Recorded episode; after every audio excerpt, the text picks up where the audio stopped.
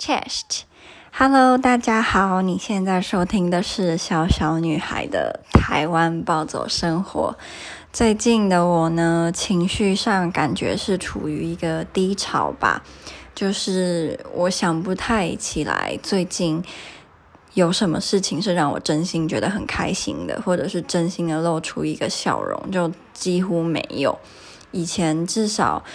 呃，比如说早上或者是下午，或者是一整天心情不好，可是我隔天起床，就是整个人就会恢复到正常的状态。但最近都不是，最近就是一直都心情没有很好。即使我会像普通人一样，可以跟人家讲话的时候就是笑啊什么，可是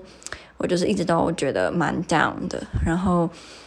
我在想，可能这是一个过渡期啦，就是过了就会好了，只是就是要撑一下，这样。就是从那时候。呃，十二月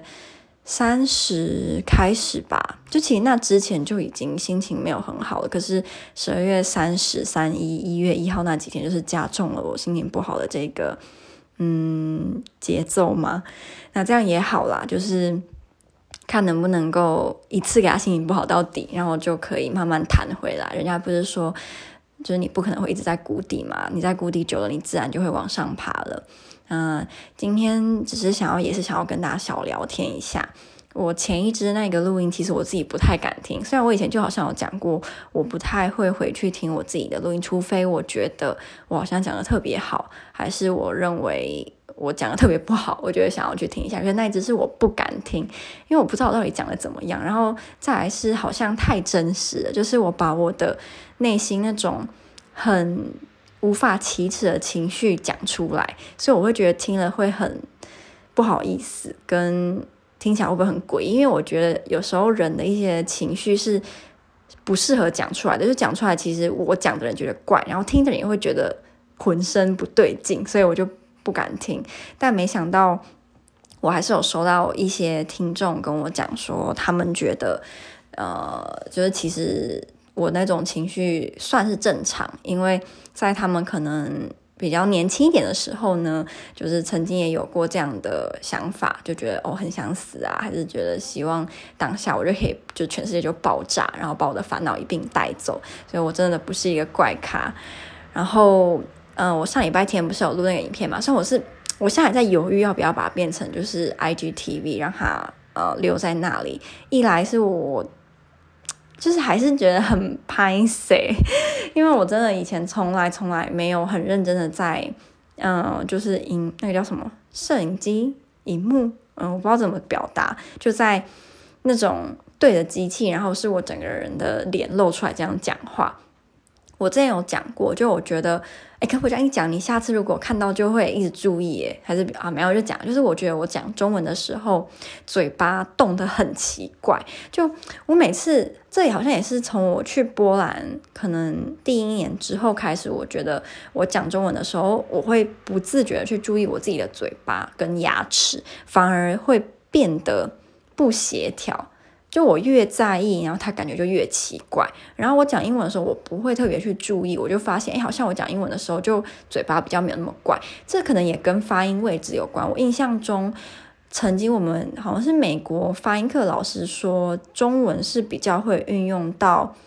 牙齿跟舌头嘛，忘记，还是嘴唇啊？然后他说英文是。应该是英文比较会运用到嘴唇，然后中文比较运用到的是牙齿跟舌头。所以那时候还跟我们讲，叫我们去跟人家接吻，就如果你接吻吻就是吻技很好，你英文就会讲得比较好。我印象是这样啦，所以可能我在讲中文就会特别就是注意自己的那个那些位，就是发音位置，然后反而就整个人看起来就很诡异这样。对，所以我那时候看那个影片就觉得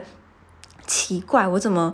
讲中文的时候嘴巴这么丑，然后。因为我有讲，我就是很想隆鼻。我这几天有在那个现实动态，有跟大家说，我非常想要隆鼻。然后我是认真的，我真的觉得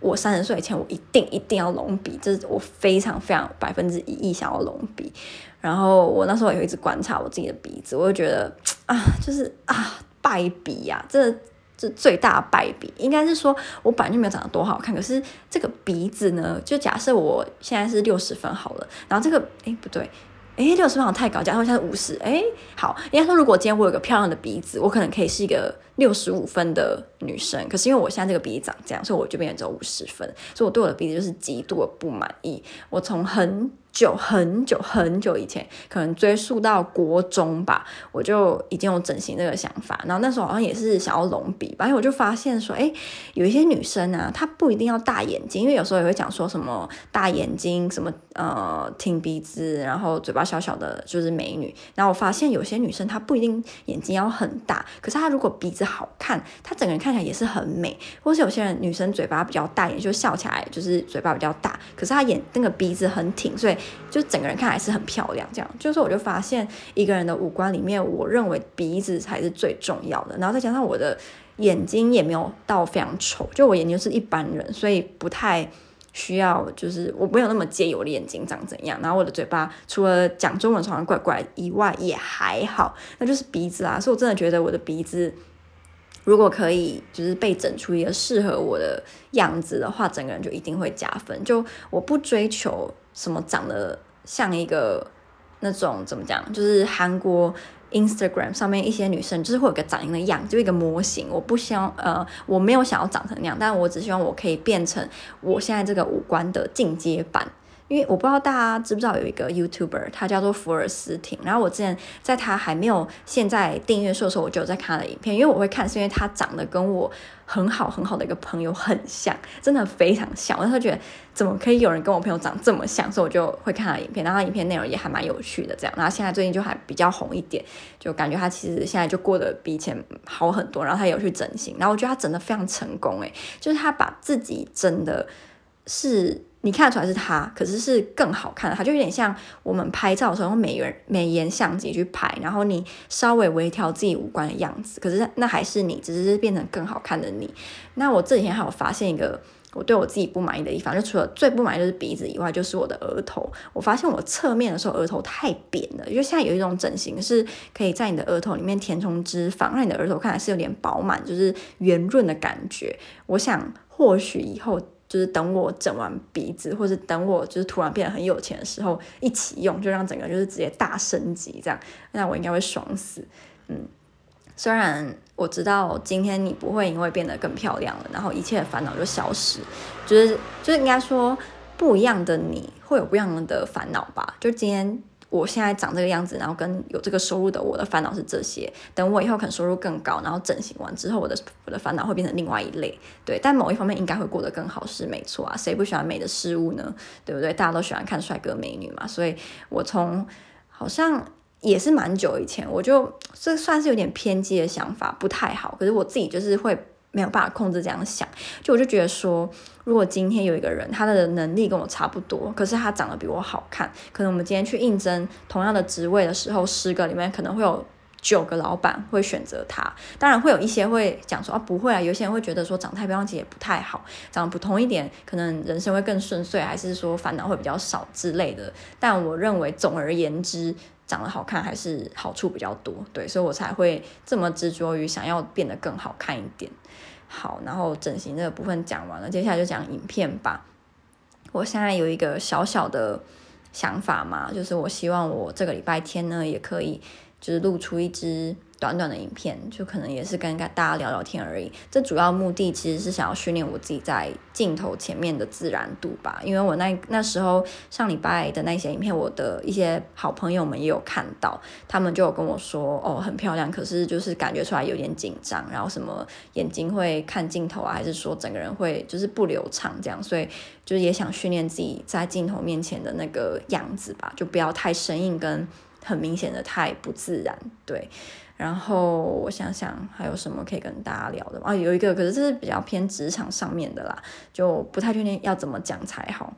我想想看呢，我就好了，我就用例子来举好了。就是我今天就在网络上搜寻一些文章，然后大部分都在讲说你在职场上的时候，尤其是刚开始，其实不要太认真，因为大部分的时候你太认真得到后果不会是很好的。因为我们现在其实刚踏入职场没多久，我们的能力。就算你比人家好好了，可是也不会好到说公司没有你就会倒嘛，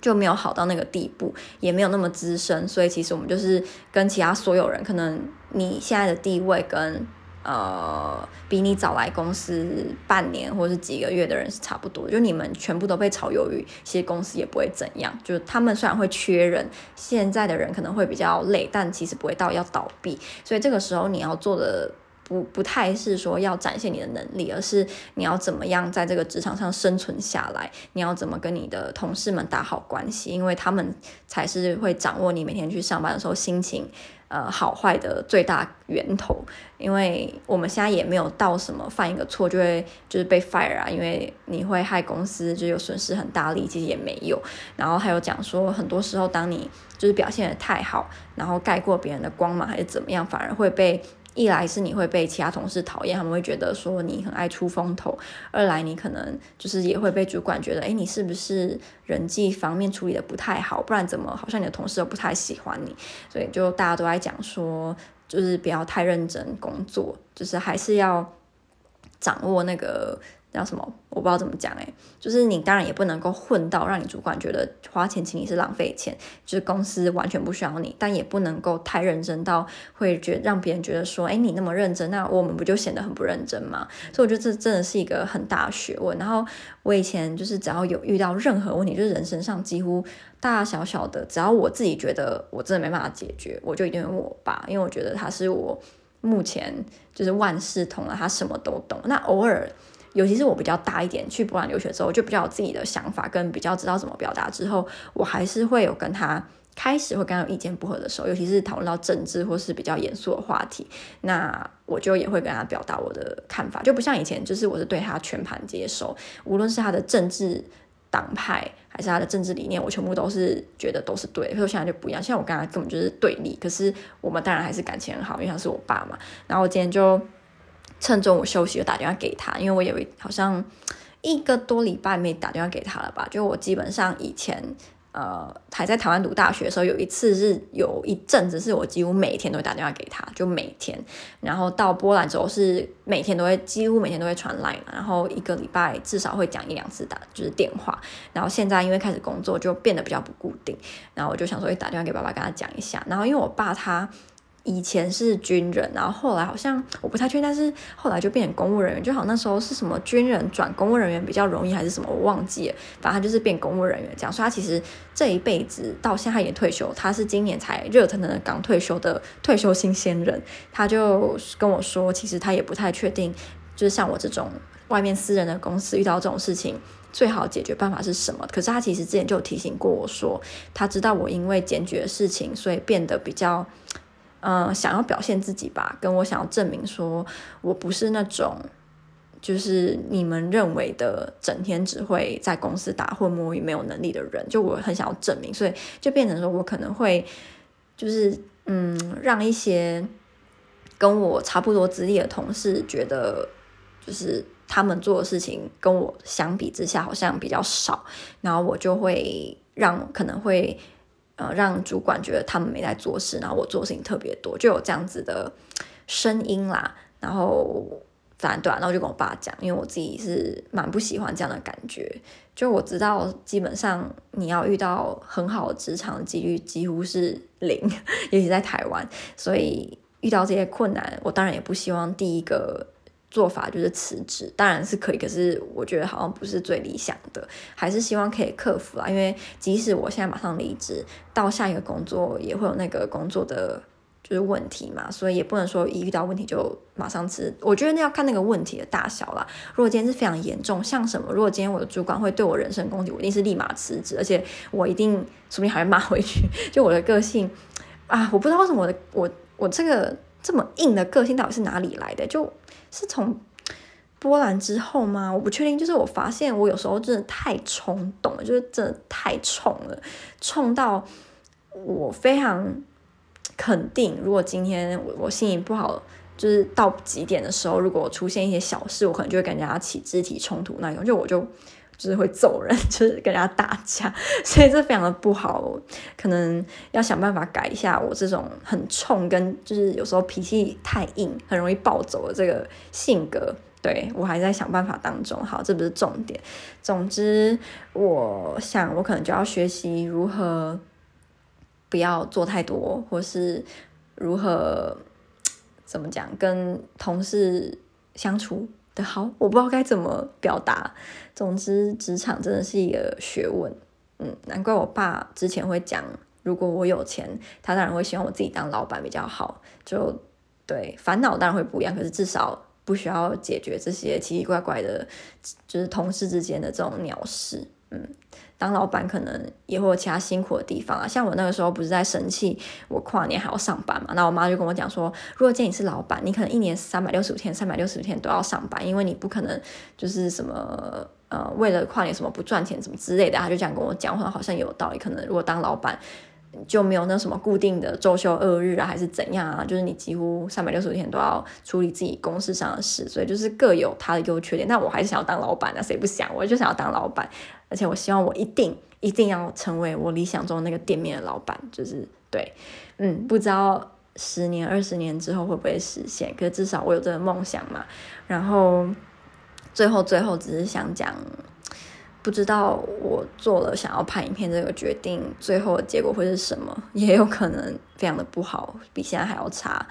但我现在已经非常差了，就是 各方面职场也好。什么什么都好，做 podcast 也好，就觉得很低潮，对，所以嗯，很谢谢现在有在听我 podcast 的你，对，因为我没有办法跟你讲或跟你肯定我会想要就是继续录多久，因为我已经像我之前就是上一次就有讲过，有点失去那个动力跟目标，然后也不知道自己的方向在哪里，所以嗯。就是有一个人听，我就觉得很感谢了。对，